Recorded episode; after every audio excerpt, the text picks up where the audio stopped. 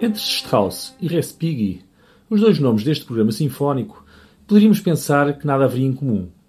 Porém, pese embora as naturais diferenças estilísticas entre um compositor ultrarromântico, cuja música cromática e densa continua o legado wagneriano quase até ao ponto de saturação, e um compositor herdeiro de Rimsky-Korsakov e claramente devedor de Ravel e Stravinsky, entre Strauss e Respighi há bastante em comum, o suficiente para justificar esta companhia no mesmo programa. Antes de mais, ambos foram fabulosos orquestradores.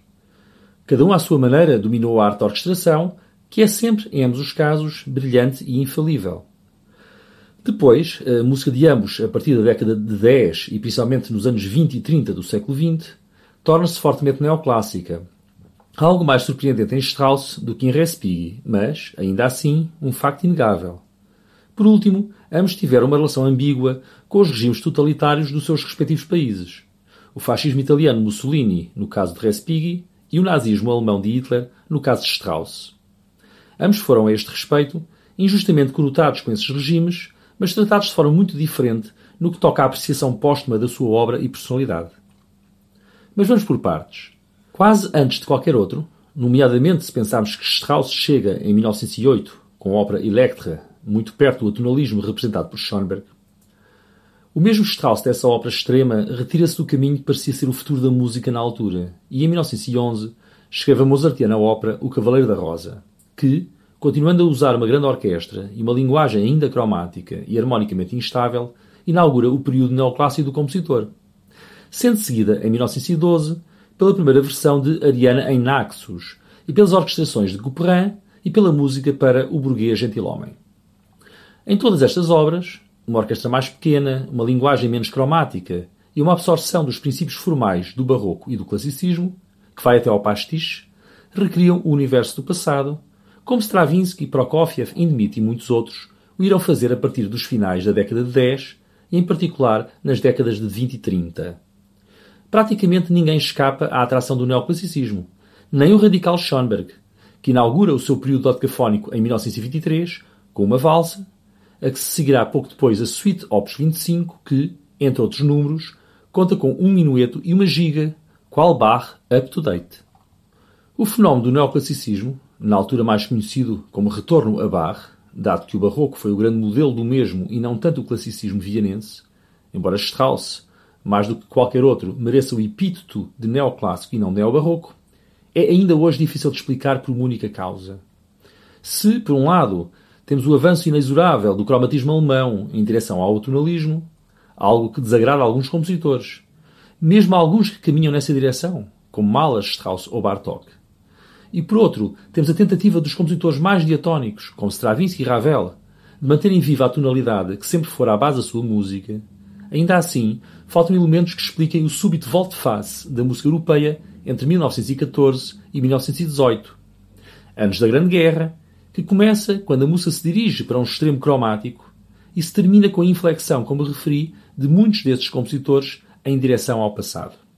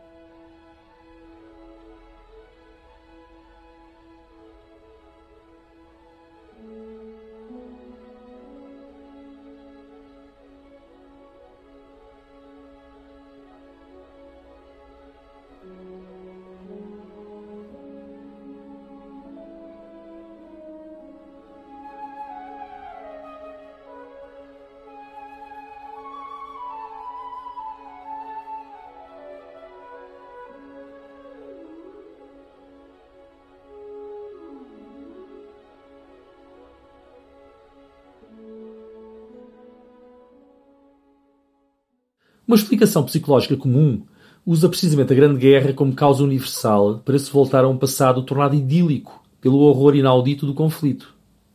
Também a barbárie foi muito associada aos alemães, e com ela a cultura alemã foi também visada como inumana. O tunalismo schoenbergiano foi muitas vezes criticado pela sua falta de humanidade, calor, instinto, qualidades que teriam sido substituídas por um frio cálculo racionalista.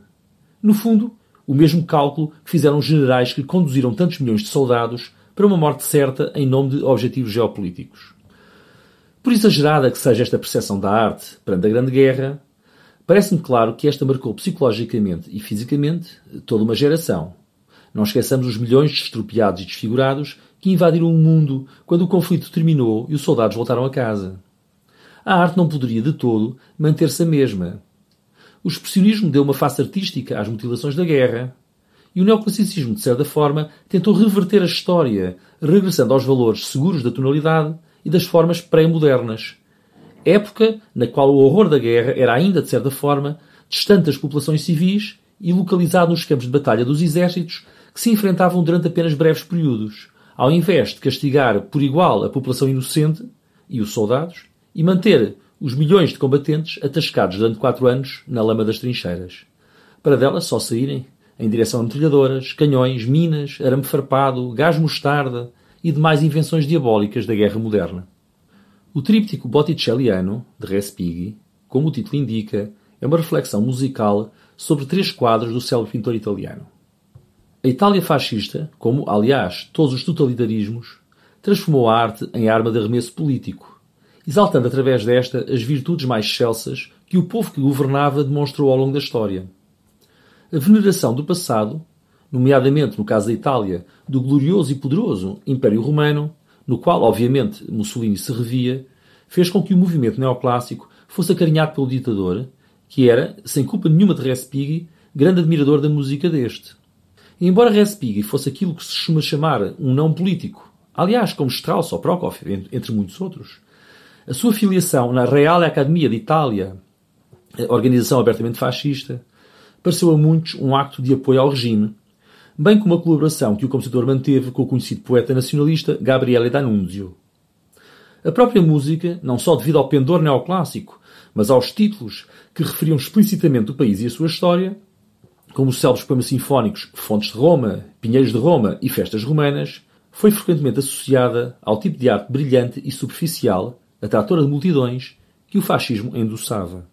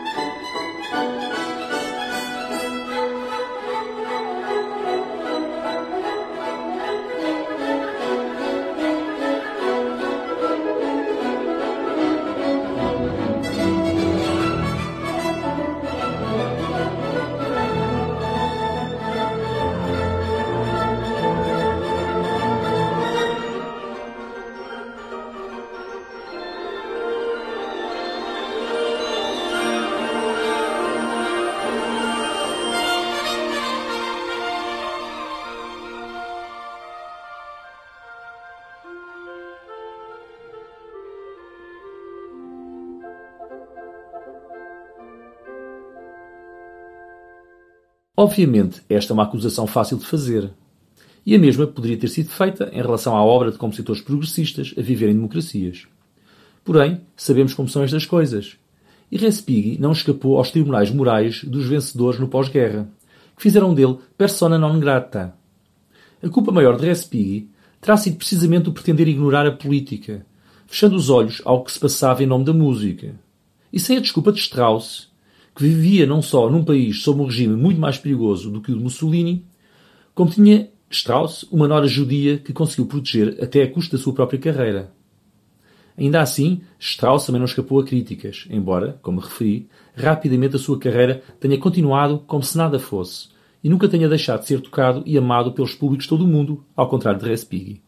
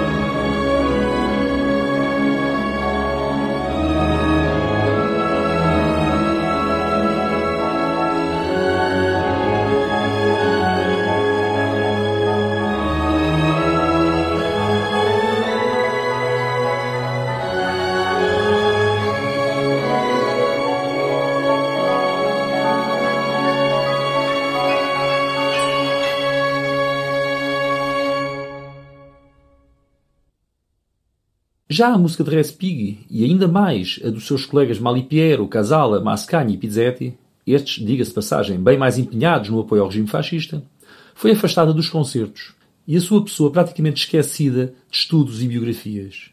Já no ano tão longínquo da guerra, como 1979, a concessão de uma condecoração de Estado à viúva de Respighi levantou protestos das bancadas comunistas.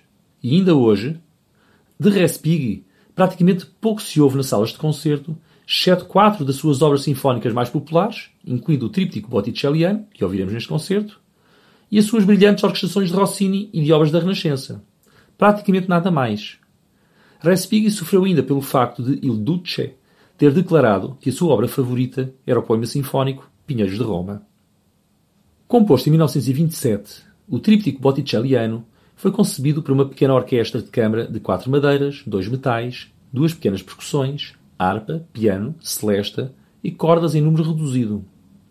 Baseia-se em três pinturas célebres que estão hoje expostas na Galeria Uffizi, em Florença, da autoria de Botticelli, e é mais uma das inúmeras obras devidas ao patrocínio de Elizabeth Sprague Coolidge, que foi também mentora de Copland, Poulenc, Bartók, Ravel, Hindemith e de tantos outros grandes nomes da música do século XX, principalmente no que toca à música de câmara ou para pequenos conjuntos e orquestras. Respighi teve a ideia do que iria escrever para ela quando entrou na Galeria Uffizi e viu os quadros expostos, assim tendo a ideia para a obra que é, também ela, construída na forma clássica do tríptico pictórico. Os quadros escolhidos foram La Primavera, a Primavera, La Adorazione dei Magi, a Adoração dos Magos, e La Nascita di Venere, o Nascimento de Vênus. Embora a obra pareça referir-se ao período de Vivaldi, como seria de esperar pelo tema em causa, na realidade trata-se de uma obra original que só usa como citação a célebre antifonia medieval Veni Veni Emanuel, no andamento central, tocado pela flauta e pelo fagote, separados por duas oitavas, de modo a conseguir uma sonoridade arcaizante e neomedieval.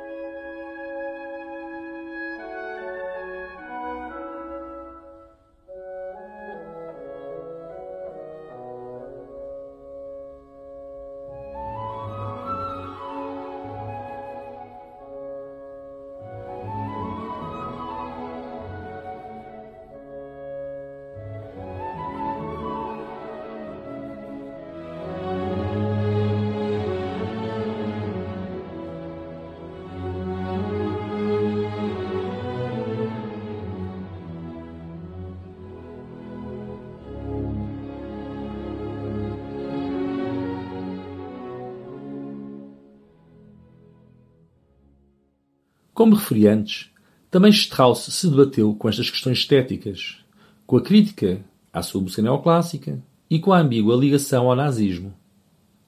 No entanto, e ao contrário da obra de Respighi, a ópera Ariana em Naxos não foi composta durante esse período, mas muito antes, em 1912. A primeira versão implicava uma peça de teatro e só depois a ópera, o que afastou o público, mais interessado em ouvir a música de Strauss, pois a totalidade do espetáculo rondava a seis horas. O estilo desta ópera de câmara, depois revista e tornada independente da peça teatral, através da junção de um prólogo que explica o mote da história, no fundo uma reflexão sobre música mais popular e música mais erudita, é o neoclassicismo inaugurado com o Cavaleiro da Rosa no ano anterior, em 1911. Mas afasta-se da orquestração luxuriante desta ópera através do uso de poucos instrumentos e de uma concepção claramente mais linear. Embora o amor a Viena e o libreto, também da autoria de Hofmannsthal, forneçam a óbvia ligação entre ambas as obras. Formalmente, a segunda metade da ópera é uma ópera dentro da ópera, muito engenhosamente inserida na ação. Eh, e embora Ariana em Naxos não possua, a meu ver, a mágica inspiração de O Cavaleiro da Rosa, nem sua fluência melódica, foi sempre uma ópera popular, principalmente na versão revista em 1916, e deu aso, em 2011, ou seja, praticamente 100 anos após a peça original, é uma suíte sinfónica que escutaremos hoje da autoria de Wilson Ochoa. Ochoa combinou ambas as versões da ópera para delas extrair sete andamentos orquestrais que cobrem cerca de 40 minutos de música, incluindo as principais áreas, que foram transformadas em momentos puramente instrumentais. Somente por curiosidade, a suíte sinfónica de Ariana em Naxos foi estreada pela orquestra Nashville Symphony em outubro de 2011, precisamente pelo maestro que a irá dirigir esta noite, Giancarlo Guerrero.